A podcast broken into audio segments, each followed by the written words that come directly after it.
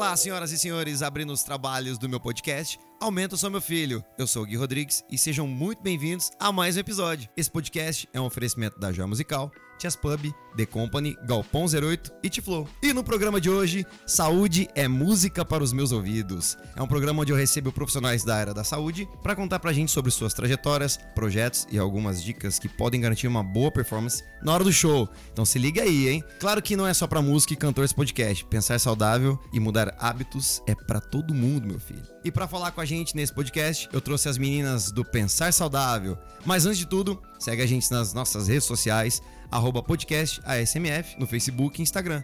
E apoia a gente no Padrim, padrim.com.br barra podcast ASMF. Meninas, antes de a gente começar, eu quero que vocês se apresentem, falem um pouquinho da vida de vocês, da carreira, dos trabalhos. Sejam muito bem-vindas ao meu podcast. Obrigada, Gui. Obrigada. Vamos lá? Bora, bora começar?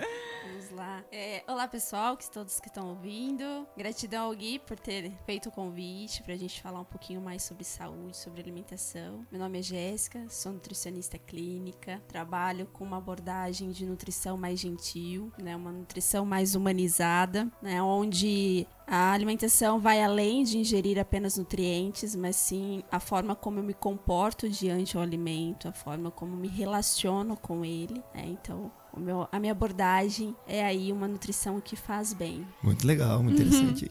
Maravilha. Hoje o papo promete.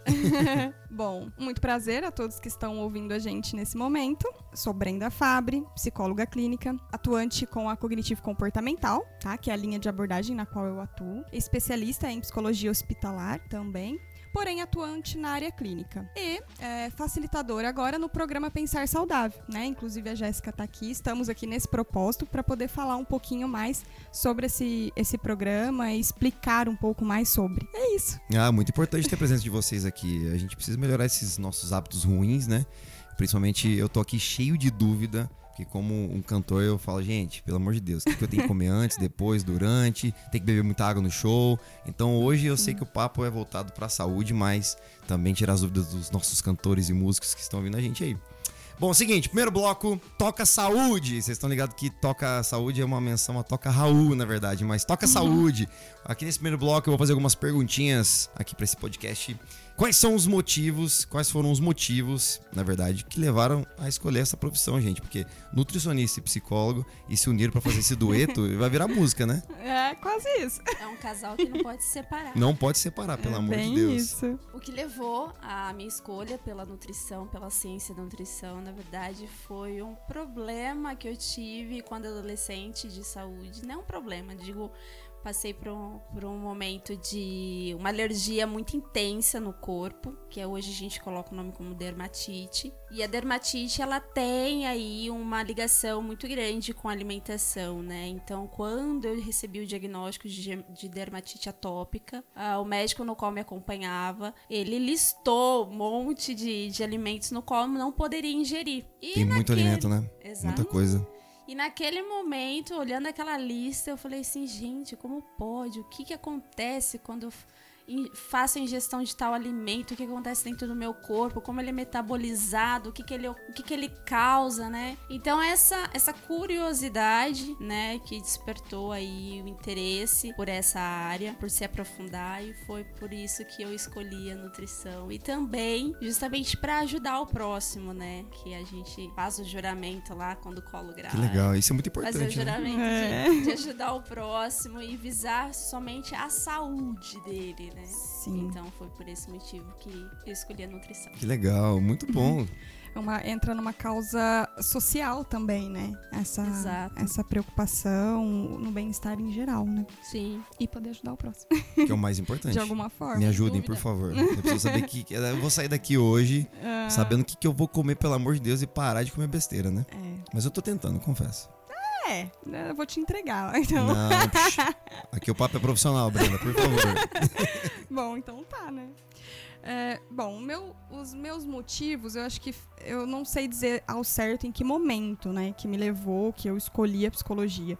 Mas eu gostava muito da área da saúde, sempre me interessei muito com esse cuidado, é, pela essa ciência mesmo, né? Assim como a Jéssica falou, é essa ciência humana e essa máquina, que é uma coisa que me chama muito atenção. Eu sempre falo isso. O quanto a máquina humana, o nosso corpo em geral, ele é perfeito. E esse funcionamento me causava muita curiosidade desde pequena, tanto que meus livros, os meus livros de criança não eram muito legais, assim, eram livros de patologias inclusive com imagens, eu adorava ficar horas lendo aqueles livros, né? Meu pai se assustava. eu pedi patologia. pro meu pai comprar pra mim. Era De patologia? é, ele só tinha doenças em vários, em várias, desde a infância até a velhice. Então, a desde a pediatria à geriatria, eu tinha um dicionário com todas as doenças assim comuns, mas eu tinha. e eu gostava muito de ler, era meu livro que eu me distraía, era meu hobby, ler aquele livro. Inclusive, era um pouco preocupante na época, assim, né? Porque eu acho que todo mundo achava estranho. Até hoje, eu te dei embora esses livros, porque Você ninguém tinha quantos gosta. anos na Ninguém época? gosta de ver aquele livro. Você tinha quantos anos na época? Ah, eu não me lembro exatamente, mas eu devia ter por volta de uns 12 anos, por aí. Na minha época de 12 anos eu tava assistindo Pokémon no programa da Eliana. Sim. não, não que eu não gostasse. E pelo amor de disso, Deus, eu tô me sentindo mal agora. Não, mas não, não que eu não gostasse das outras coisas, não é isso. Mas é que eu tinha esse interesse, então eu, eu gostava de. Era um hobby Uhum. mesmo, eu achava Muito interessante. legal. E tinha um corpo humano também, no, no fundo da porta. que eu gostava. Não, já tava destinada Eu não sei porquê, mas é algo que pra eu seguir carreira na parte da área de o medicina. esqueleto, né? Era, era a parte. O Isso. esqueletinho. Só faltou ele. Pro Halloween. Exato. Então era uma, me chamava atenção essa questão humana, assim, essa química. E medicina, eu não me pensava, assim, eu nunca me imaginei como médica na minha adolescência, até o período onde eu precisava decidir uma área. Não, nunca cogitei essa possibilidade. Só que eu sabia que eu queria algo na área da saúde. Então, fui descartando áreas na qual eu não, não me via, Uhum. não me identificava. E também não tinha muito conhecimento de, do que era a área da saúde, quais entraram, qual- quais se encaixariam, na verdade. Até que eu comecei a ter algumas dificuldades na família, com transtornos, né? é, transtornos mentais. E aí foi onde eu vi que a psicologia iria atender as minhas curiosidades. E aí eu acabei buscando a psicologia nesse intuito, até de forma muito imatura, assim, sem. de autoconhecimento até. Porque eu acho que talvez se eu tivesse buscado melhor esse autoconhecimento, a minha escolha seria diferente. Talvez, não sei. Apesar de que na psicologia eu encontrei muito e, e hoje consigo atuar com- da mesma forma como eu sempre tive curiosidade. Porém, com a psicologia. Boa, Jéssica. Achou o resultado que encontrou na web? Esse é o momento que onde a galera, quando for. Gente, você for convidado pra gravar um podcast, só desliga o celular, por favor. Vocês também. Esse é o momento bastidores aqui do podcast, tá vendo, né? Eu vou deixar rolando isso aqui. Tá, isso né? aqui está. Se você tá ouvindo é porque tá no ar e eu não cortei, tá? Agora eu queria saber uma coisa, uma curiosidade de vocês. Quem são as suas maiores influências, tanto na parte da psicologia e da nutrição, Brenda? Pode começar, Brenda, Posso por favor. começar? Isso, me conte. Então, até a gente, eu e a Jéssica falou um pouquinho dessa pergunta hoje, um pouco antes. E, e assim, não existe, acho que não teria uma pessoa, né, um estudioso, um cientista da área na qual eu tenha aí como uma total influência. Porque eu tenho uma forma muito ampla de olhar, né? Mesmo seguindo uma abordagem, eu, eu gosto muito de conhecer outras abordagens. Então tem a eu sou da cognitivo comportamental, mas existem áreas analistas, como a psicanálise, ah, Jung, que são outras linhas também dentro da psicologia e que atuam com a mesma finalidade, porém com métodos diferentes. Então, eu sempre me abri muito a conhecer esses métodos, é, em certa forma me inspiro em algumas teorias, mesmo não sendo talvez daquele precursor da cognitivo comportamental. Então, assim, difícil listar um nome mas sim a, a psicologia num todo, né? Então nós temos grandes nomes como Freud, que não, apesar de não ser da é, o, con, o condutor da teoria cognitivo comportamental, pelo contrário, ele é um, um teórico psicanalista. Mesmo assim, eu levo, né, em consideração muitos conceitos, muitos estudos que eu acho muito válido, assim como na área cognitivo comportamental, Aaron Beck, Judith Beck e, e entre outros, assim. Então não, não teria um específico na qual eu enfatizaria, mas sim a ciência, assim, o contexto todo da psicologia. É, seguindo o pensamento da Brenda, na nutrição também a gente tem como, a, na verdade, a base é a ciência, né? Ela é uma ciência, então é nela que a gente tem que, se, tem que ser influenciado. Então, é, a, a base é de através de estudos científicos, né, evolução dessa ciência. Então, assim, não tem uma autoridade, né, no assunto que a gente segue, é, ou que a gente coloca como padrão, né? Então, assim, a gente coloca sempre as nossas condutas, né? Se respalda muito nos estudos científicos é, na ciência mesmo. Eu acho que até por não existir a questão do certo e errado, né? Exato. Porque aí tudo uma visão. Então, na ciência, você vê por vários ângulos e várias perspectivas o mesmo assunto. Então, é difícil, às vezes, você focar apenas em um, uma influência. Então, a gente tem que se abrir para outras visões também. Eu acho que talvez muito, seja muito isso. legal, muito interessante. E, e me conta uma coisa: o que é esse programa Pensar Saudável? Como é que foi unir a nutrição com a psicologia? Como surgiu a ideia de unir, né? Duas profissões distintas, assim, e vocês estão fazendo um dueto, né? Pra mim, isso é um dueto, gente. São profissionais que, que são de áreas completamente diferentes, mas que tem um conjunto na parte da saúde, da ciência, os cuidados com o próximo. Vocês poderiam me contar um pouquinho sobre esse Sim, programa Pensar claro, Saudável? Sem dúvida. Bom, o programa Pensar Saudável é um programa de presencial, né? Um programa de seis semanas aí. Você é idealizadora do programa Sim, Pensar Saudável. Sim, Muito legal. eu sou a idealizadora e aí convidei a Brenda pra fazer parte aí desse dueto comigo. Ah, Caminhar comigo Sim. junto. viu só, tudo vira música. É, no final nessa missão aí de, de levar alimentação, é um pensar diferente sobre alimentação e um comportamento também. Então é um programa visando a reeducação alimentar para aí mudança de crenças, né, já instaladas sobre alimentação, porque a mídia aí acaba terro- aterrorizando, né, é, a alimentação. Então a gente vem com o intuito de quebrar, né, de essas crenças para levar melhor uma, para levar uma melhor qualidade de vida, né? Então assim, a- o programa surgiu, né, a ideia, né, quando eu comecei a esboçar lá no papelzinho e tal. Tudo tem um papelzinho, né? É. Tudo começa no papel, papel e caneta, né? Bem, Apesar da tecnologia. Com certeza. É, quando eu comecei a esboçar foi vendo, né, e vivenciando as dificuldades que os pacientes vinham me trazendo dentro do consultório, né? As dificuldades de saber lidar com, com desejos, com vontades, com as emoções, né? Porque alimento, alimentação causa isso, né? Alimentação é social, é cultura, é, então assim, essas dificuldades foram me deixando assim mais a- a alerta, né? E falei assim, nossa, preciso criar ou desenvolver algo que, que venha ajudar né, o meu próximo de forma mais ampla, não só através da alimentação, né, não só a- através do ingerir. Então a ideia veio a partir dessas dificuldades vivenciadas e trazidas pelos meus pacientes. E onde entra a psicóloga, Brenda, na nutrição. E a nutrição na psicologia. Porque isso é muito interessante, né? E você fez o convite pra ela, e como é que foi isso? Ah, ela aceitou de cara, né? Na verdade, a gente fez é uma sintonia, porque ela tem o mesmo pensamento que o meu. A gente é, se encaixa muito, né, nessa questão do pensamento, nes- nesses pensamentos. Então, ela super adorou e super topou. Vamos, vamos embora, vamos junto. É, bora pensar saudável, pelo Bora. amor de Bora Deus. pensar saudável, exatamente. Eu acho que, inclusive, assim como a Jéssica recebe muito isso nos atendimentos, então a gente que faz o atendimento clínico, a gente recebe determinadas demandas. E aí você começa a observar que aquelas demandas elas começam a se repetir, né? Você fala, caramba, tantas demandas no mesmo contexto, o que, que tá errado? É, e a- quando a Jéssica falou comigo, eu já tinha essa sementinha ali, né? Plantada, que eu falava, caramba, falta alguma coisa. E às vezes eu sozinha, como psicóloga, eu não consigo é, fazer, ajudar na questão alimentar. Eu não posso, nem cabe a mim, nem de forma ética não seria correto eu interferir na questão nutricional, porque eu não tenho nenhum embasamento, nenhum estudo para isso. Só que na, na- no seu paciente, a hora que você tá ali, chega. E eu precisava de conteúdo e muitas vezes, por não ser da minha área, ficava muito difícil.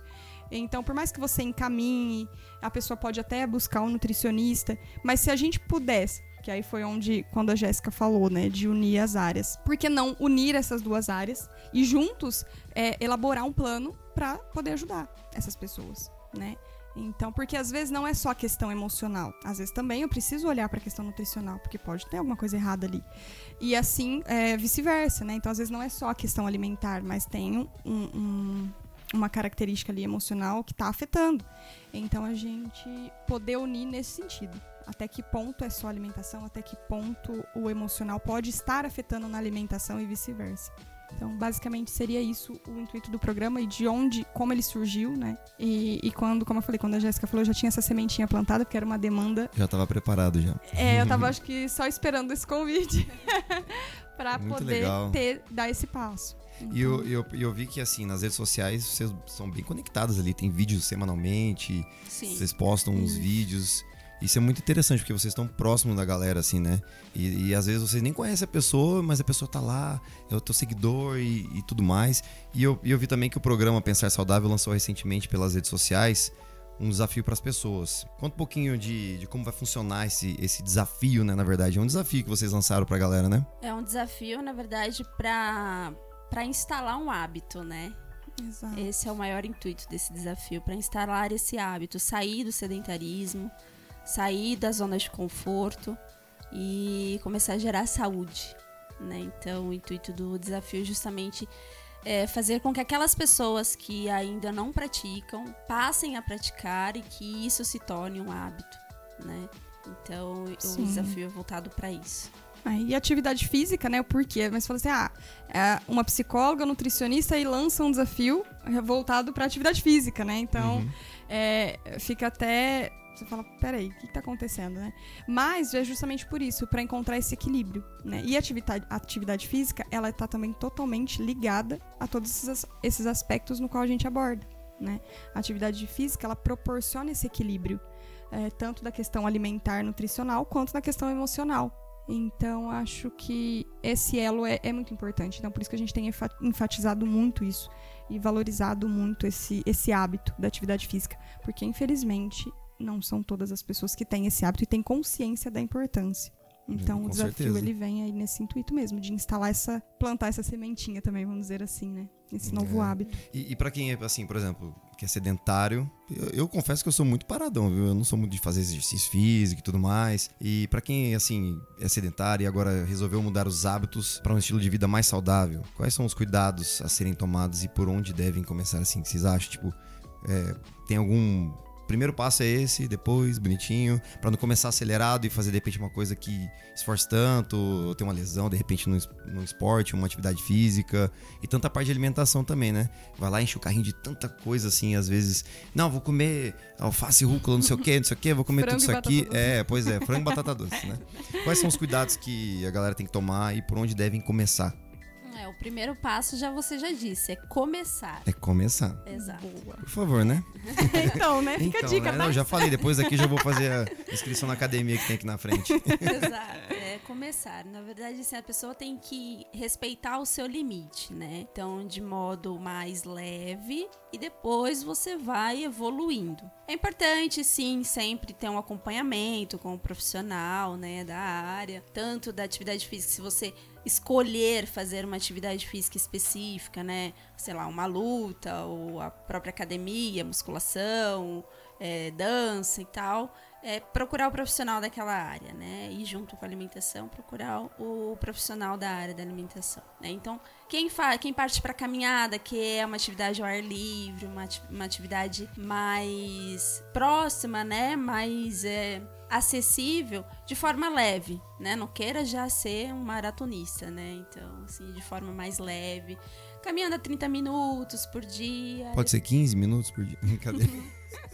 É, o mínimo é 30 minutos. 30 minutos pra começar a queimar alguma coisa, né? Exatamente. Exatamente. Então, 30 minutos por dia, pra começar assim, três vezes na semana, e depois você vai evoluindo, 30, 45, aí depois vai E é aumentando assim a, sucessivamente, a legal. quantidade E vai aumentando. dias. Exatamente, vai de pouquinho em pouquinho, um degrau por vez. E, e- e é muito legal essa conexão de vocês do pensar saudável, que vai unir a parte de alimentação com a parte psíquica, né? Comportamental o mesmo. comportamental também, né? Sim. E, e- e fala de saúde mental, né? O, o que é a saúde mental? Pra galera que às vezes tem essa curiosidade, né? Sim. Você poderia sim. falar um pouquinho, Brenda, pra gente? Claro. É, é até muito importante falar sobre isso, né? Porque se torna um tabu. E às vezes, quando se fala em saúde mental, as pessoas falam assim: ah, então vai falar de loucura, vai falar de Uhum. doenças. E não, não necessariamente, né? Porque a saúde mental, ela não é apenas a ausência de doença mental, e sim um equilíbrio. É, então, como, o que, que eu considero a saúde mental, né? Pensando pela questão política mesmo. Como o, a saúde, como é, os nossos órgãos de saúde definem essa saúde mental, né? Então, o que seria? É a pessoa ela ter um equilíbrio e conseguir, através desse equilíbrio, entender que ninguém é perfeito, por exemplo. Entender que existem emoções. Um dia eu tô bem, um dia eu tô feliz, mas no outro dia eu vou estar tá triste. E tá tudo bem, normal, né? Ninguém é uma máquina onde tem o mesmo comportamento, a mesma emoção 24 horas em todas as situações. A gente passa por dificuldades, todo mundo, né? Tem os obstáculos, tem os momentos de, de, de dificuldades maiores. Mas, quando eu digo você é uma pessoa saudável, você tem uma mente, né? Uma saúde mental estável, é aquela pessoa na qual ela consegue lidar com todas essas divergências do dia a dia. Ela consegue, é, ela se conhece, né? Verdadeiramente dizendo. É esse autoconhecimento de reconhecer que não existe essa perfeição, que existem erros, existem falhas e conseguir conviver com isso, né? Aquilo não se tornar algo muito maior. Então, a partir do momento que eu consigo e, e convivo com esse equilíbrio, aí sim eu posso me considerar uma pessoa saudável, né? Mentalmente falando. Agora, quando esses conflitos, é, eles começam a se tornar muito grandes, então eu já não consigo sair sozinho daquele estado de tristeza e entre outras, né, situações, aí eu já preciso ligar o pisca-alerta ali, porque alguma e pra, coisa... E para manter a boa saúde mental, assim, você tem alguma dica, de repente, assim, pra galera sempre manter tranquilidade? É, eu sempre, eu sempre falo sobre isso, inclusive com meus pacientes que ouvirem vão lembrar de eu falando, uhum. que ninguém vai estar tá sempre zen, né? nossa, aquela pessoa, meu Deus, aquela pessoa, tudo tá bom, ela tá sempre bem. Não, gente. Não, não existe. que raiva dessa pessoa que é, tá sempre não, bem. Não Como assim? Vamos ninguém. acontecer alguma coisa aí pra essa pessoa dar uma, né? Tem alguma coisa errada, porque tudo que é demais tem, não, tem alguma certeza. coisa errada, porque justamente é esse equilíbrio. Então, não que existe uma, uma fórmula mágica para que você esteja sempre bem. Não. Não vou estar tá mentindo se eu falar isso. Porém, é, eu tenho, eu vou citar aqui algumas situações que seriam ter saúde né? Ter saúde mental. Primeira coisa, estar bem consigo mesmo e com os outros. É estar tá bem com você mesmo, independente de como foi é aquele dia, né? por mais dificuldades que teve, é se sentir bem com você mesmo. E com os outros também, né? Isso é muito importante. Aceitar as exigências da vida, conseguir lidar com essas exigências, porque nem sempre vão ser fáceis. E ninguém falou que é fácil, né? Então, conseguir lidar com isso saber lidar com as boas emoções e também com aquelas desagradáveis, mas que fazem parte da vida. Então é justamente isso, saber que vai ter aquele momento que eu vou passar por uma tristeza, vou passar por uma raiva, eu vou ter uma dificuldade no meu trabalho, na minha família, vai me desestabilizar de certa forma, porém aceitar que aquilo faz parte, vai passar, tudo passa, né? O importante é passar, né? É. Eu não posso ficar naquele tudo estado. Tudo passa, igual aquela piadinha, tudo passa, até a uva passa. Exatamente, é uma piada, porém é muito real, né? não, isso aqui eu acho que eu vou cortar. É uma metáfora. não, é, mas é uma metáfora muito válida, porque é real isso. Na vida é assim, né? E reconhecer os seus limites. Então, como eu disse, essa busca por autoconhecimento. Então, se eu me conheço, eu conheço os meus limites. E se eu conheço os meus limites, naturalmente, quando eu perceber que eu estou fora de algum limite meu, né, não querer caber também no limite do outro, mas quando eu vejo que aquele, para mim, aquele limite já está sobressaindo, buscar ajuda, né? poder ter essa abertura de buscar ajuda e reconhecer que aquilo não tá legal para mim. Então, e, e, isso, isso é muito importante, você reconhecer. Sim, é a parte aceitar. mais difícil, não é? De Sim. repente você, não, calma, eu não tô legal. É, e muitas vezes as pessoas vão adiando e acham que é bobagem, né? Ah, não, mas eu tô, por exemplo, ah, eu tô ficando muito triste e acha que isso é normal. Não, eu tenho que ficar triste mesmo, porque eu tô cheio de problema. Tá, não, você não precisa viver triste por conta disso, né? Então é, é, justamente reconhecer esse limite e buscar esse equilíbrio. Então, se eu vejo que não tô bem por algum motivo, e às vezes por conta da comparação, né? Ah, mas a minha vida em relação ao outro, era pra eu estar super bem, minha vida é muito boa perto do outro.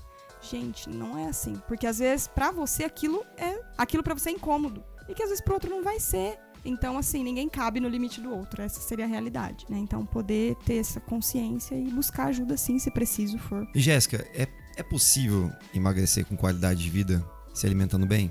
Na verdade, você a alimentação tem que ser bem para você emagrecer.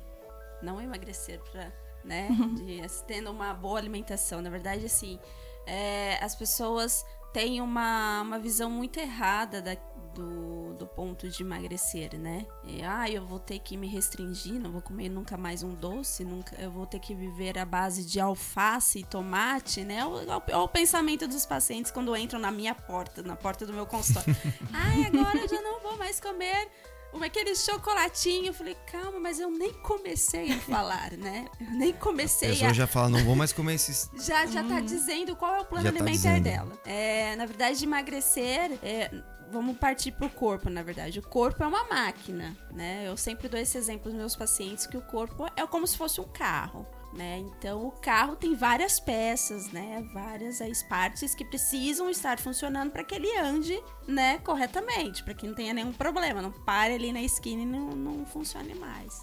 E o corpo é assim, ele precisa de uma gama gigantesca de nutrientes e a gente não consegue ingerir todos os nutrientes 100%, em um, né? em um, um único alimento, uhum. né? Então assim, restringir alimentos, né? Fazer dietas restritivas não é o caminho para emagrecer, que é o que as pessoas pensam hoje, né? Ah, eu tenho que comer um grãozinho de arroz ou, sei lá, um pedacinho só de frango para que eu possa emagrecer. Uhum. Não, não é assim que funciona. Você precisa ingerir nutrientes e para ingerir nutrientes, você tem que comer uma gama, uma variedade muito grande de alimentos. Lógico, os alimentos corretos, na quantidade correta, de acordo com o seu objetivo, de acordo com o seu biotipo, né? Isso tudo é avaliado, né? E vale também ressaltar que o que eu como não é o que a, o meu próximo deverá comer para o seu objetivo, porque nós somos diferentes. E com certeza tem muita gente que pesquisa na internet, vai lá no Google é. e joga, vou fazer essa dieta. Pega a dieta Ai, pega amiga. uma dieta ali, é. é. Hoje já começa, não, vou fazer aqui meus 30 dias com essa dieta. Mas não é assim. Cada não. pessoa tem seu jeito, tem a sua saúde ali, né? O seu, e, tem, e tem que ingerir esses alimentos conforme o seu corpo. Exato. Aí, voltando à analogia do carro, uhum. quando a gente para de ingerir um determinado alimento, é a mesma coisa que você deixar de colocar é, água né, no carro. O que, que vai acontecer? Vai fundir o motor, não vai? Com certeza. Vai andar um certo uhum. tempo, né? Mas vai fundir o motor. É assim que acontece com o corpo. Por um momento, ele vai funcionar, mas não em sinergia. Né? Não com harmonia. E aí começa a distribuir aí, todos os problemas para outros lugares. Para os outros órgãos, né? Isso, aí, isso mesmo. Aí vai acabar tendo um desequilíbrio aí geral. Então, assim, emagrecer tem que sim vir através de uma boa alimentação e tirar esses mitos aí que eu tenho que comer um grão de arroz. E pra galera assim, por exemplo, tá no comecinho da, da dieta, tem que resistir às guloseimas, assim, você acha que que como superar essas primeiras dificuldades, porque às vezes tem alguns alimentos que você não vai poder ingerir, alguns doces, algumas porcarias, no caso. e aí é onde entra esse problema, como resistir nas primeiras semanas. Porque eu vou te falar uma coisa, eu estou isso é uma vitória, viu? Mas eu estou há quase dois meses sem tomar refrigerante, sem tomar Coca-Cola. Parabéns. É, só que nas primeiras semanas, meu Crise Jesus amado. Eu tava subindo as paredes, já tava vendendo as coisas de casa, né? Pra comprar coca. tava difícil, viu? É justamente porque o seu corpo estava treinado para isso. Ele estava é, recebendo esse alimento. Então, assim, quando a gente realmente tira um alimento, a gente vai sentir realmente a falta dele. Mas isso é questão de, de. Treinamento não é uma palavra certa, né? E até porque não existe um alimento no qual você não possa ingerir no começo da dieta, no qual você tem que tomar atenção na sua ingestão, né? Ponderar o seu consumo. Qual que é o meu objetivo? Ah, emagrecer? a hipertrofia. Então, certos alimentos nesse começo, eles têm que ser ponderados, né? E não ser retirado, porque a, a, a, quando você recebe a palavra não, é proibido, aí que você sente mais vontade. Liga a anteninha ali no cérebro. É onde eu começo a ficar maluco. Aí, desconectou. Você já se desconecta com a alimentação. Então, assim, é, na verdade, nesse começo é a questão de ponderar, colocar limites. Qual que é o meu objetivo, né? Quanto eu estou disposto para esse objetivo? Isso é importantíssimo definir ali naquele momento. E aí depois a gente parte. Então, isso daqui é bom para mim nesse momento? É favorável? Não. Então, vou deixar para um outro momento que seja necessário ingerir. Então, trabalhar essas, esses termos, né, para si mesmo é, é importante para que você consiga aí, aí resistir. Resistir no comecinho, é, as porcarias. Exatamente. Ai, meu Deus do céu. Ô, Brenda, e como é que. Como saber se as pessoas, assim, no caso, como você sabe que a pessoa tá com algum problema psicológico ou algo nesse sentido? Tudo voltado pro equilíbrio, né? Quando você começa a perceber, por exemplo, se você começa a ter uma palpitação, você percebe. Então você fala, poxa, alguma coisa tá errada. Então logo você vai procurar ajuda do especialista do coração, né? Que é o cardiologista, né, gente? Não deixa eu falar errado. então, vou dar um exemplo físico, né? Então, quando eu percebo, ou eu começo a ganhar muito peso. Epa, peraí, alguma coisa está errada. Com a questão emocional, quando a gente fala em psicológico, é, muitas vezes a pessoa não tem esse discernimento, não dá essa atenção, a mesma atenção que dá pros sintomas físicos. Então, por exemplo, como eu vou observar? Como eu sei que uma pessoa está com um desequilíbrio emocional? A partir do momento que ela começa a ficar triste por um período prolongado, ela começa a ter dificuldades em relação às suas emoções. Então, ela se torna uma pessoa que tem muita raiva. Então, você fala, poxa, aquela pessoa tá sempre com raiva, ou qualquer situação deixa ela com raiva, alguma coisa não tá certa ali.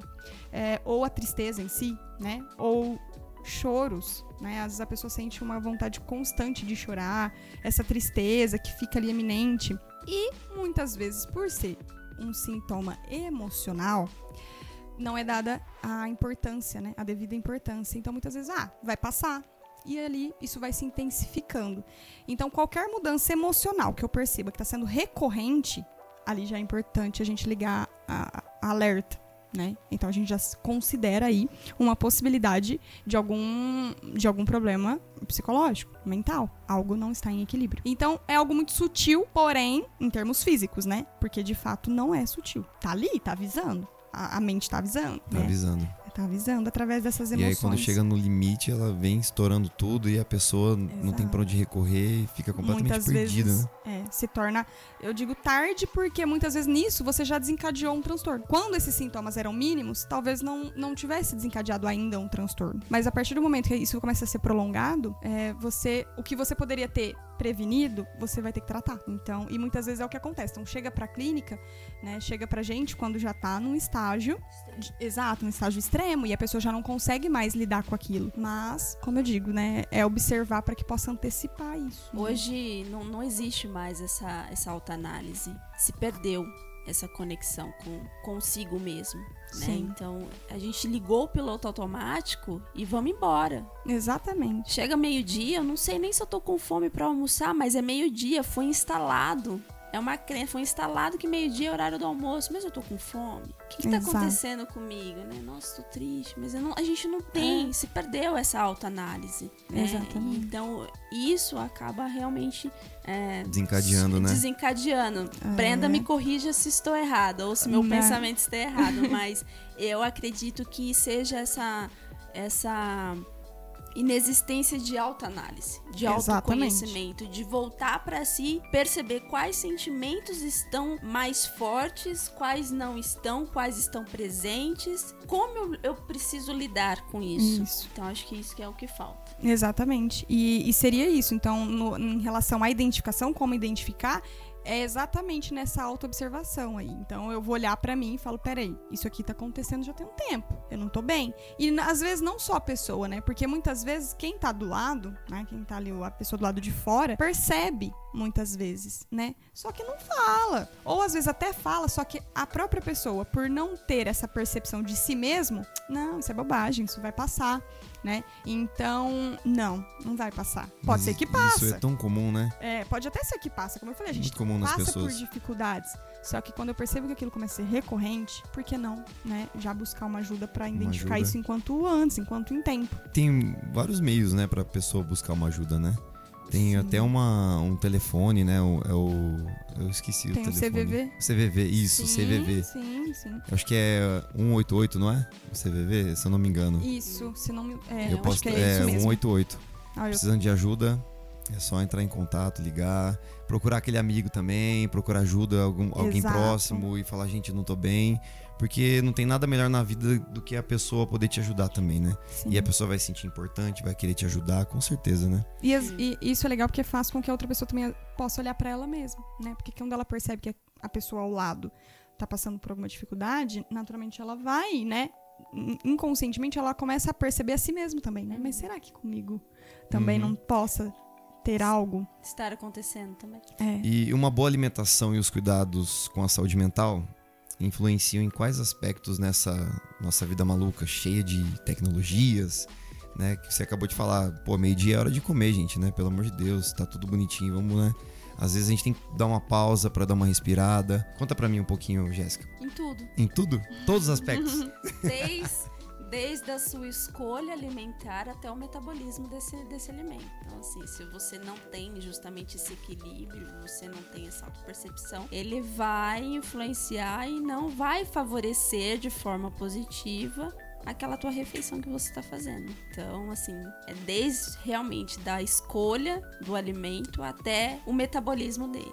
Eu falo para os meus pacientes o seguinte: não adianta vocês comerem a horta toda se vocês chegarem no final do dia e estarem estressados. Sim. Não vai metabolizar, você só vai liberar hormônios inflamatórios. O tomate não vai fazer você emagrecer.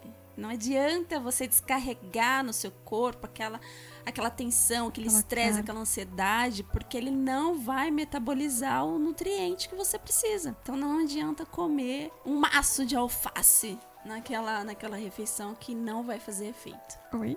Oi, tudo bem? Oi, tudo bem? Que eu perdi. É, Gente, agora ficou os dois Agora é olhando a pra parte minha da saúde cara. mental, Brenda. Eu vou falar o que aconteceu aqui. Ficou os dois olhando pra minha cara e eu não sabia o que tava acontecendo. Mas tudo bem, vamos seguir. Que recadinho vocês gostariam de dar para as pessoas que querem começar a pensar saudável? Autoanálise. Autoanálise. Sim. Conhecer a si mesmo. Conhecer a si os mesmo. sentimentos que você tá tendo naquele momento, as necessidades, né? E desligar o piloto automático. Desligar o piloto automático. Eu acho que Sim. isso é o que a gente tá precisando, de resgatar essa conexão. Pra depois a gente ter sucesso nos outros objetivos que a gente tem. Sim. E você? É, como o nome já diz, né? Pensar saudável. Então, de fato, é isso. Começa no, no simples é, fato, né? No simples ato de pensar. E a partir daí, quando eu consigo esse equilíbrio, encontrar esse eixo no meu pensar, naturalmente as consequências do meu pensar no meus, nos meus comportamentos e os resultados que eu vou obter desse, desses pensamentos, né? Eles vão condizer com o que come- começa lá no meu pensamento. E então, o pensar saudável. Eu preciso achar um equilíbrio para toda, todas as funções, né? Desde a minha parte física como a minha parte emocional.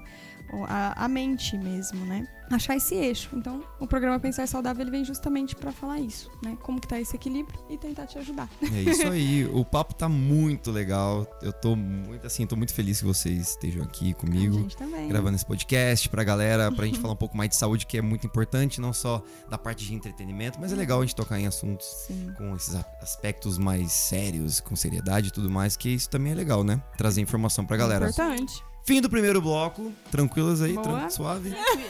Tá, ninguém tá suando frio não, né? Por favor. Não, tirando o meu mundo Marte, tá tudo sob controle, assim, tá? Aleatória. Então, partiu pro nosso segundo bloco, então. Acompanha, fique ligadinho. Bora pro nosso segundo bloco? Fechou? Sim, eu só posso falar uma coisa? Pode. É, depois desse, desse momento, as pessoas vão tirar aquela. vão reafirmar aquela crença de que psicólogo é tudo louco, gente. Mas eu não sou louco, eu quero deixar não, claro. mas depois eu vou fazer um só um podcast sobre isso, viu? Foi só um minuto de distração. Muito bom. Simbora então pro nosso segundo bloco. Aumenta o som, meu filho. Começando o segundo bloco, Acorde pra Saúde. Esse nome é bem, bem bacana. Acorde pra Sugestivo. Saúde é sugestivo. É pra você acordar pra saúde, mas com acordes musicais. É isso aí. Só? Acorde pra saúde. Atenção, hein? Ponto Ó, nesse bloco pauta. eu faço algumas perguntinhas e tiro algumas dúvidas com as nossas meninas do Pensar Saudável. Pra você, meu ouvinte, que é cantor e músico, agora é a nossa parte. Agora o bicho vai pegar. Ela vai falar dos cantores que ver, tem hein? que come mal na noite, os contratantes não dá a nossa nossa A aguinha marmita. lá, a marmita, entendeu? Marmita Fit a partir de hoje nos camarim. Ô Jéssica, me conta aí quais são os alimentos indicados, na sua opinião, pra consumir antes do show, Pra chegar lá e vou me alimentar bonitinho, o que, que eu vou comer antes de uma apresentação musical? Uma alimentação leve, né? Baseada em alimentos que tenham uma digestão mais leve. Então aí, grupo dos vegetais, né? Tanto os cozidos quanto os crus. E frutas e uma proteína magra, né? Uma proteína magra que a gente chama aí o frango. é, para ter uma digestão mais tranquila. A carne vermelha eu não aconselho muito porque ela tem uma digestão muito lenta, muito mais pesada. Né? Então, como tem vários movimentos, né? Quem toca instrumento, ou até mesmo Sim, quem faz sim. performance durante o show, então isso torna um pouquinho. fica desconfortável, né? Tem um- gera um desconforto aí, principalmente abdominal. Então, assim, caso a pessoa, caso, um, caso o músico, né, tenha alguma restrição para algum alimento, né, ah, eu não me sinto bem quando eu faço a ingestão desse alimento. Então, esse alimento tem que ser evitado, né? Não, não se deve Eu ser tenho problemas com. É, Posso falar? pode falar, vai, Brenda. Eu ia dedurar ele. Eu falei assim, e comer um rodízio antes do show? É, É, normal? e comer um Nossa. japa antes do show. Gente, ele passou mal, judiação. Cara, vocês não têm noção, em Ribeirão, fui fazer, fui fazer show no Chess Pub. E daí a gente foi, ah, vamos no Japa. Pô, o show é só uma da manhã, uma e meia da manhã. Eu não ia tranquilo. A gente vai sair de lá umas 11 horas da noite, suave. O quê? Pelo amor de Deus. Cantores, músicos, artistas, profissionais relacionados totalmente à música. Nunca façam isso, viu, crianças? Experiência Não vão a um japa e sai de lá carregado e depois vai fazer um show. Isso daí é, nossa, é muito prejudicial. Eu tava com o nigiri aqui na garganta. É questão do limite, Exato. né? Aí não conseguiu encontrar o teu limite. Não, não aí, consegui né? encontrar. Que jeito?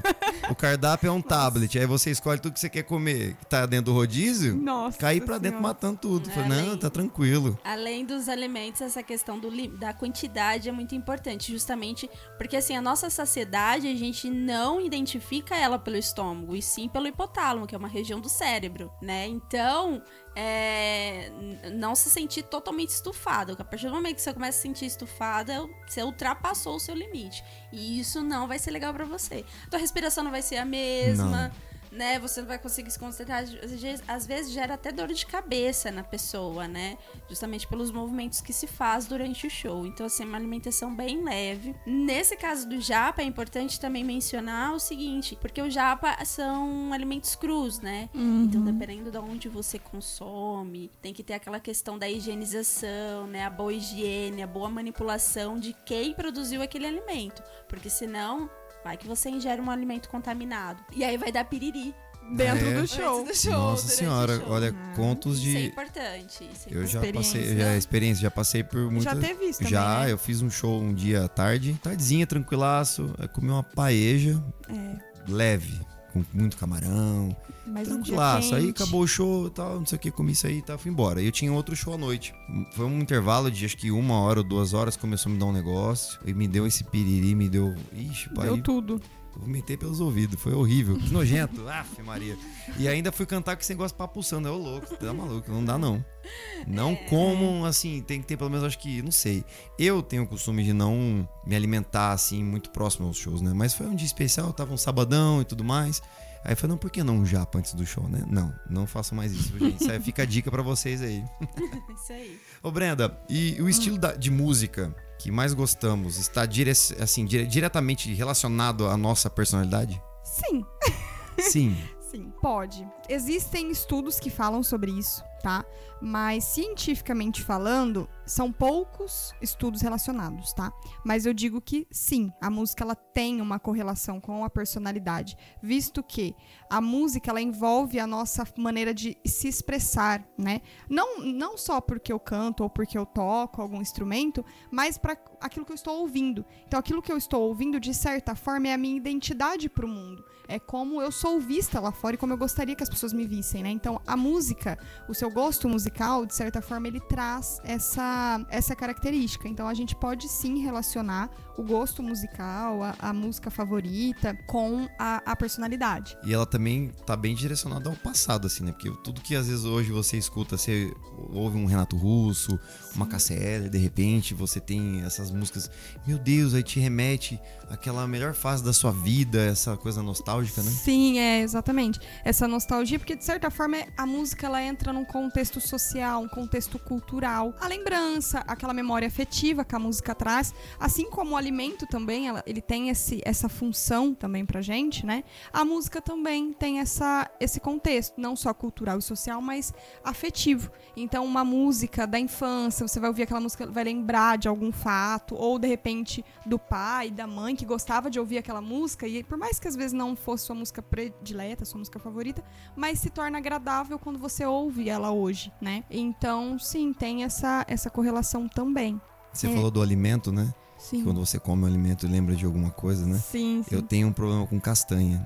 Eu como castanha. Se eu como castanha, na verdade eu nem como castanha, né? Aham. Eu não sou fã de castanha, porque quando eu, eu, eu tenho o cheiro da castanha, eu lembro de um ônibus fedorento com um cara esquisito do meu lado, quando era criança. Meu Deus do céu, eu numa cidade de Bauru ainda, quando era. Nossa, meu, não sei o que eu, eu lembro disso, viu? Então eu acho que eu tenho um, um problema com memória- castanha. Aí. É, tá vendo só?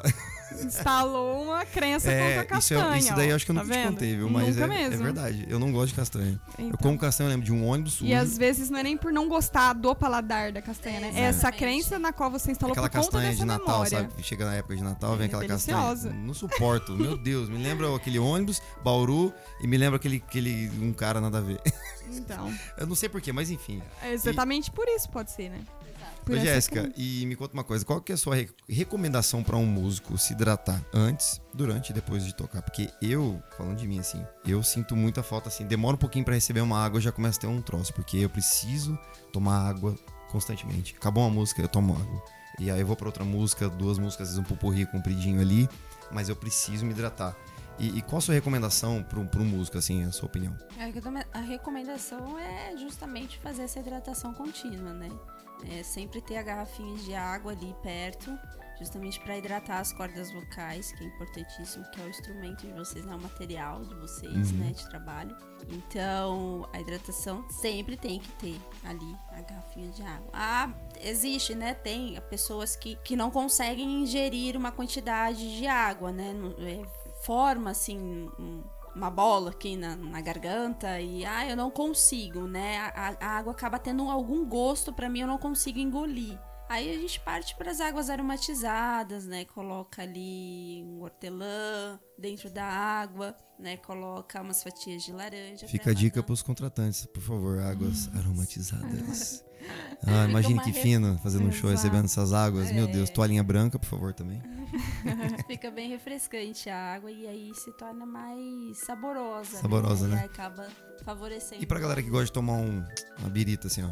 Toma aquele alquinho, aquela cerveja durante o show. É, o álcool ele Aquele não whisky. favorece as cordas vocais, né? Não, não favorece. Apesar que ele acelera o processo de aquecimento. No caso do uísque, as bebidas destiladas, ela dá um, Exatamente. um pan assim que você tá cantando igual um rechinol. Mas acabou o show, você vai pra casa, Então, Acabou. ela desaquece, ela ficou horrorosa. aí fica pior o Exatamente. dano. Então, é, a questão Prejudicial, da né? prevenção das cordas vocais não é só durante o show nem antes, e sim depois também, Uhum. né? Então, evitar principalmente esses, esses alimentos aí. E a gente comentou em relação ao que a gente tava falando do japa, que tantas horas que eu comi, enfim. Quanto tempo antes do show um músico deve, deve comer, assim, se alimentar? Por exemplo, a digestão ela tem quantas horas, assim? Tipo, por exemplo, ah, vou, meu show é meia-noite. Que horas que você acha que é legal para um músico se alimentar antes do show? Nós temos a individualidade biológica, né? Então, cada pessoa tem uma forma de reagir quando a é, quanto à ingestão do alimento. Então, assim, mas é por via de regra, de, de uma hora, de 60 minutos a 30 minutos antes. Então, se o show é meia-noite, no máximo, até 11h30 eu tenho que já estar alimentado. Justamente para dar o tempo aí de fazer a digestão, então, para você ficar mais confortável. Mais confortável, né? Então, assim, no máximo, no máximo, estourando 30 E eu tenho um antes. problema seríssimo com ansiedade antes do show. Ô Brenda, como é que a gente controla essa ansiedade antes eh, da gente realizar o show? Eu fico maluco antes do meu show. Eu fico assim, parece que tem um. um- meu Deus do céu, tem que já fico preocupado, já muda. Não importa. Todos os shows são assim, eu não consigo mudar esse jeito. Para as pessoas que estão ouvindo a gente aí, para os nossos músicos e cantores. Como é que Vamos controla lá. essa ansiedade antes do show, meu Jesus amado? Eu vou te devolver uma pergunta. Você falou que eu, eu sinto Pronto. uma coisa assim. Que coisa assim você ah, sente não sei. antes do seu Aí, show? tá vendo só? Como é que eu vou te explicar? É, então. Tente. Então, Pode ser o mesmo que os outros sentem. É verdade, vai. Eu, eu sinto um. dá um friozinho na barriga. Ah, sintomas físicos. E, isso, então me dá aquele Hum. friozinho, me dá. É, eu- Palpitação, isso, um pouquinho. sudorese. Você já tá fazendo totalmente a análise aqui, né? Hum. Então bora. E eu sinto tudo isso. E a preocupação, acho que a preocupação de estar no palco, no horário bonitinho, Aham. combinado ali, fazer o show, a preocupação em cantar, preparar repertório e não sei o quê. Então eu, eu acredito que isso. E a preocupação com os músicos, se os meninos já vão estar lá Sim. prontos, se a gente vai estar tudo certo no horário. Isso também me deixa muito preocupado. Aham. E é uma preocupação, você falou que sempre tem, né, esse tipo de preocupação, mas ela interfere na sua performance na hora do show? Não. Não interfere. Nunca interferiu. Nunca interferiu. Entendi. Mas é sempre. Eu subi no palco, parece que Aham. faz assim. Ótimo. tranquilão, sumiu Uhum. tudo. E acabou o show e falou, gente, por que, que eu tava preocupado? Se Exatamente. deu tudo certo aqui, eu fiz o show, foi legal, agradou a galera, todo mundo tá tomando um ali, se Exato. divertindo. Então, seria exatamente isso. Não antecipar. Não antecipar todo esse sofrimento. É, primeira coisa que você pode fazer é se questionar. Então, veio a preocupação. Ah, e os músicos, por exemplo? Qual a sua preocupação com os músicos? Ah, e será que vai estar tudo bem? Será que vão estar todos lá? Vão conseguir chegar? Tá, qual a probabilidade deles não chegarem? Começa a realmente colocar estatísticas. Qual a chance de dar errado? De, um, de, uma, de 0 a 10. Qual a chance? Ah, não. Isso, consequentemente, vai diminuindo um pouco essa preocupação. É claro que essa preocupação vai existir, como qualquer área, né? Então, ah, eu tenho uma reunião de trabalho, aquela preocupação, será que eu vou chegar em tempo? Então, até para outras áreas, né? Então, o que, que você começa a fazer? É tirar, eliminar essa, essa preocupação que muitas vezes ela vem de forma disfuncional, no momento também na qual ela não é bem-vinda.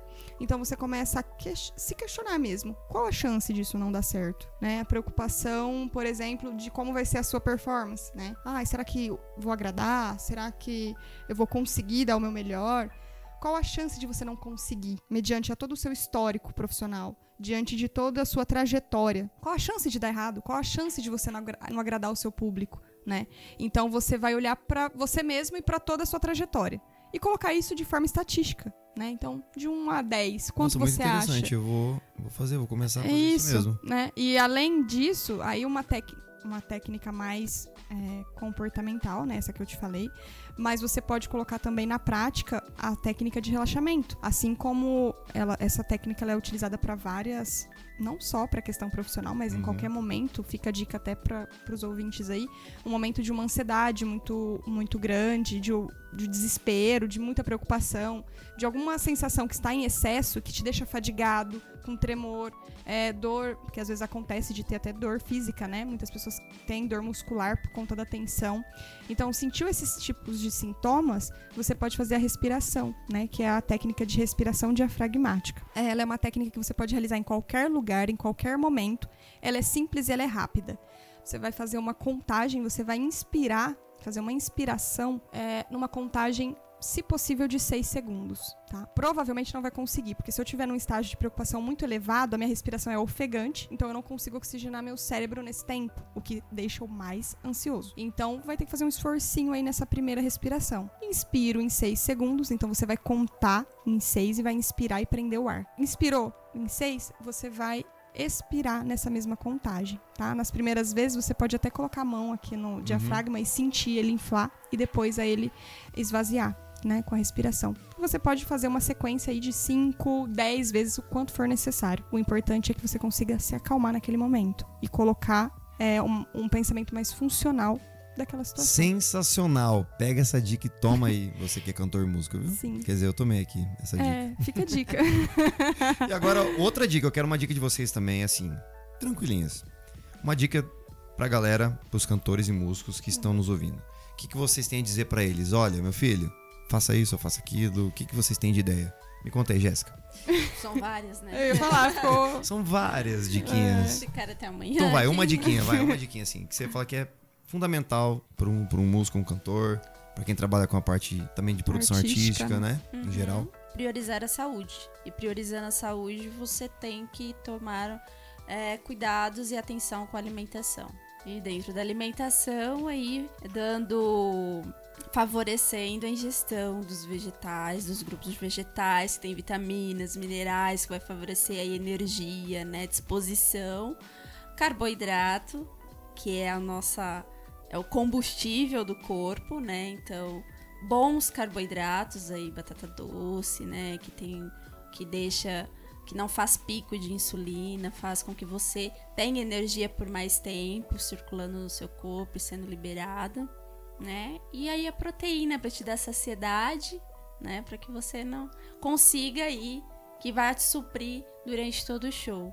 Então assim, a alimentação tem que ser completa, né? O seu prato tem que ser completo. E sua dica, Brenda?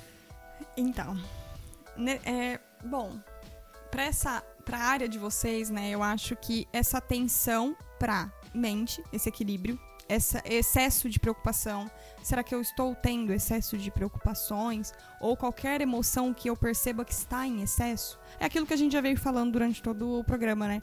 É olhar e observar essas emoções, porque o músico, é, assim desde o cantor ou o instrumentista, eles estão ali, de certa forma, expostos, né? Então isso pode gerar muitas crenças, pode passar por muitas situações na qual cria algumas crenças disfuncionais, inclusive, né? Então onde pode desencadear muitos outros sintomas e até ansiedades e tudo mais que possam atrapalhar isso a longo prazo. Hoje até acho que futuramente a gente vai abordar um pouquinho mais sobre isso, o quanto que a depressão afeta, né, esse meio e o porquê será que afeta. Então, talvez justamente por não olhar um pouquinho mais para dentro de si, né, e ver que alguma coisa ali precisa de cuidado. Então, não esquecer desse cuidado, desse equilíbrio, tanto do corpo, dessa questão física, quanto da mente. Eu acho que isso seria um, um tópico muito importante. Muito bom, muito bom. E chegamos ao final do nosso segundo bloco. Boa. Eu estou amando tudo isso, gente. Isso é, que é uma aula que essas duas pessoas aqui, super queridas, estão dando pra gente aqui nesse podcast. É, e tá muito massa. Eu tô adorando, de verdade. Ah, que bom. Que bom. Bora pro nosso terceiro bloco? Show. Partiu? Vamos. Partiu. Vamos continuar. Simbora pro terceiro bloco e aumenta o som, Venha. meu filho! Começando o nosso terceiro bloco. Esse aqui é especial. Troca o disco, meu filho. Troca o disco, porque tem que trocar o disco mesmo. E mudar esse hábito ruim, né? Que as pessoas têm, eu também tenho esses hábitos ruins. Todo mundo tem um pouquinho, né? Sim. Trocar o disco é uma forma da gente pensar mais saudável. Esse programa Pensar Saudável é bem sugestivo para o Saúde é Música para os meus ouvidos. Nesse bloco nós iremos falar de música, um pouquinho mais de música, por favor, né? Que não saem da playlist de vocês para manter o bem-estar hum, tranquilinho. Eu queria saber o que que vocês têm aí. Quero as diquinhas de Jéssica, por favor. Mantras. Ah, me acalma e abre bem, bem a minha mente para produzir, me é, ajuda muito. Então, mantras, músicas voltadas mais para relaxamento, concentração e a música clássica. Quais são as músicas que você escuta que te deixa assim mais tranquila nessa parte? São músicas clássicas para concentração? clássicas, É, as que quando eu tô muito agitada, assim, quando eu tô muito, muito agitada, eu coloco os, os mantras, né, Pra que eu possa voltar o meu foco naquilo que eu tenho que produzir. Mas quando eu tô mais tranquila, assim, aí eu coloco as músicas clássicas, né, porque aí tem uma batida mais diferente, então aí eu eu coloco as músicas clássicas. Você contou aqui nos bastidores que você escuta Beethoven. Sim. Sim. É fina demais, né? Fala sério. Viu só? Beethoven. Somente o som do violino, o som do piano. Instrumental, ali, som né? Muito bom. instrumental. Show de bola. E você, Bom Brenda? demais. Sou muito diferente, viu? Acho que a Mantra gente... também, É, Zen, música temos- clássica, playlist uh, bem-estar. É, eu até falei que eu ia fazer a, a divulgar o nome da playlist aqui no Spotify, viu, gente? Porque eu não sei o nome das músicas. Que Alô, geralmente... Spotify, patrocina aqui a doutora é, pode Brenda me Fabri. patrocinar, gente, que eu divulgo. Mas eu sempre opto também por esse tipo de música, né? Relacionado a mantras, músicas instrumentais, sons, né? Que vão trazer, de certa forma, aquele, aquela sensação de bem-estar e de relaxamento. É, eu tenho aqui, por exemplo, a playlist, tá? Que eu vou eu ia dar um exemplo. Uma delas se chama Meditação Guiada. É bem legal. Tem tanto a meditação de fato guiada e tem um, um- algumas opções que são só sonoras mesmo, só o, o som sem a fala conduzindo. Então é bem bacana. E aí tem outra como chama relax e alguma outra palavra que eu não vou saber falar. Relax e, e- e pronto. Fala você, ó. Relax. Ai, meu Deus do céu, meu inglês será que tá bom? Cadê? A playlist. Relax, é isso aí, galera. Relax, continue. Então, E gente, night night. fica aí uma, uma- um desafio para os músicos e artistas brasileiros nacionais fazer é, playlists é, de meditação, de uma música mais tranquilizante, mais calmante, porque no Spotify só tá Fazer um mantra dando- sertanejo. É, a gente só tem referências internacionais, né, pra falar. Meu Deus do céu. Mas enfim, não que eu não curta outros estilos musicais, mas esses são os em peso aqui na, na playlist. Inclusive, eu quero pedir, falar uma ressalva aqui, Claro. é, que eu favor. comentei sobre um pesquisas, né, que falam sobre o efeito da música em relação à nossa Ah, mente, isso é muito né? Então ele fala aqui ele, é, ele cita dessa forma que a música é muito mais do que uma opção de entretenimento e você pode usá-la a seu favor e escolher integrá-la à sua rotina diária. Quando você precisar de ajuda para se concentrar, escutar música clássica pode ser uma boa alternativa, uma vez que músicas com tempo de 60 BPM, que são batidas por minuto, aumentam a eficiência cerebral para processar as informações. Então, olha que legal. E vem de encontro com o que a Jéssica falou na escolha dela das playlists, né? Então, ela já faz isso naturalmente, porque ela percebeu que quando ela ouvia esse estilo musical, causava essa facilidade em concentrar. E não é à toa, né? De fato, existem estudos que mostram que isso realmente acontece por conta do nosso entendimento cerebral em relação ao, ao ritmo, né? A batida musical. Então, de fato, a música ela causa, né, essa, esse impacto. Se eu for, por exemplo, como eu falei, eu gosto de vários estilos. Adoro mu- musical, música clássica, mas, por exemplo, um dia que você tá extrovertido, você quer sair, você vai curtir um show, você vai ouvir outro estilo musical, né? Porque você tá naquela energia, você tá naquele momento. Então a, a música ela pode proporcionar isso também, né? Essa variedade, essa diversidade de estilos. Muito né? legal. Você falou 60 batidas por minuto, né? Exato. Agora, e no caso do nosso amigo Felipe Frigos, Ah, que escuta música a 150 batidas por minuto, pelo amor de Deus. vai desenvolver um transtorno de ansiedade generalizada rapidinho. Alô, Frigos, aquele abraço, meu amigo, que você tá ouvindo aí agora, que eu tô É, ligado. e depois me conta a ansiedade como que tá, viu? Tá vendo só? E no final do ano, o Felipe Frigos vai participar do nosso podcast aqui, viu? Ah, então. Frigos, tô te aguardando, viu? Quem sabe o Carioca também, né? O Carioca tem Aí. que estar junto, tem que estar junto com a Vamos gente lá. nesse podcast. Agora, 150 batidas por minuto. Não, é- Quando ele trouxe essas músicas do Rio pra cá, meu filho, eu falei, só Deus na causa. eu tenho três diquinhas pra galera, pros meus ouvintes aqui. Tem uma música muito bonitinha, que é, é do Renato Russo, chama Mais Uma Vez. Muito que ela te boa. dá aquele bem-estar, porque amanhã é um novo dia, cara. Então não desiste. Sim. Acorda, muito vamos boa. lá e vamos de novo. Toma aquele café bem quentinho, gostoso, forte, né? Sim. A música chama Mais Uma Vez, do Renato Russo. Vocês lembram dessa música? Sim. Mas é claro que o sol vai voltar amanhã. Essa parte eu deixo Tu pra não vai você. pedir pra gente cantar, Não, não, fica não, tranquila, tá fica tranquila. Só cantei um trechinho. de- E é claro que o sol vai voltar amanhã, entendeu? Com certeza. Sempre, todos os Todos dias. os dias. Todos os Isso é dias. verdade. E Tudo outra- passa, tá tudo vendo? passa. Até uva. E pode, ó, e essas dicas que vocês deram aqui, eu vou colocar na descrição do nosso podcast. Tá, aí legal. embaixo, é só pegar a descrição, vou botar lá as dicas da Jéssica, da Brenda e as Bacana. minhas dicas também. E tem uma música que eu adoro, eu lembro muito do Luiz Carlos, meu amigo carioca, vulgo carioca, que chama Tá Escrito. Erga essa Hum. boa. cabeça, mete o pé e vai na fé. Pelo menos palma na mão vocês batem, né? Me ajuda aí, vai. Pega essa No cabeça, ritmo, não mete o pé e vai na fé, vai. Manda essa tristeza tenho esse embora. ritmo, gente, eu vou ficar Muita devendo. calma. Alô, bateria! Alô, bateria! Isso é pro carioca. Na próxima carioca- me avisa pra eu ensaiar antes a batida. Agora, você viu que minha playlist é uma mistura também, né? Sim. Terceira e última diquinha aqui, Bohemian Rhapsody, Ah, do clássico. Queen. Ah, eu sou apaixonado por Queen. Essa Muito música bom. me, me dá vontade de falar assim, quero tocar um piano, mas eu não sei tocar piano. É, porque quando escuto o Fred Mercury ele tocando piano, eu já tenho vontade de comprar um piano sem saber tocar um piano. estimula, tá vendo? Estimula, Engraçado. estimula, mas não vai, entendeu? O piano. Mas é muito boa. Essa aqui é só minhas três dicas que estarão aí na descrição junto com as dicas das meninas aqui do Pensar Saudável. Bacana. E esse foi o nosso terceiro bloco. Muito tranquilo e rápido, Sim. né? Passa muito rápido. Passa rápido. Eu até ia comentar, você falou da frase da música. é, no Instagram, no meu Instagram eu costumo fazer algumas, algumas postagens onde eu até denominei é, psicologia em tudo, né? E aí lá eu coloco alguns trechos de músicas que levantam reflexões. Então é bem bacana também. Músicas de qualquer gênero, né? Outro dia eu até usei uma menção a uma música que é um funk e que é um trecho que me fez refletir. Eu falei, gente, olha que legal. Desde o funk até uma música clássica, você pode tirar reflexões, né? E aí é onde eu- a gente acaba olhando a- essa perspectiva psicológica da E qual o nome música da também. música? Ah, eu vou ter que colar, peraí que eu não me lembro. É aquela do. Amar Amei? Exatamente, essa mesmo. Eu não sei o nome da música. Amei.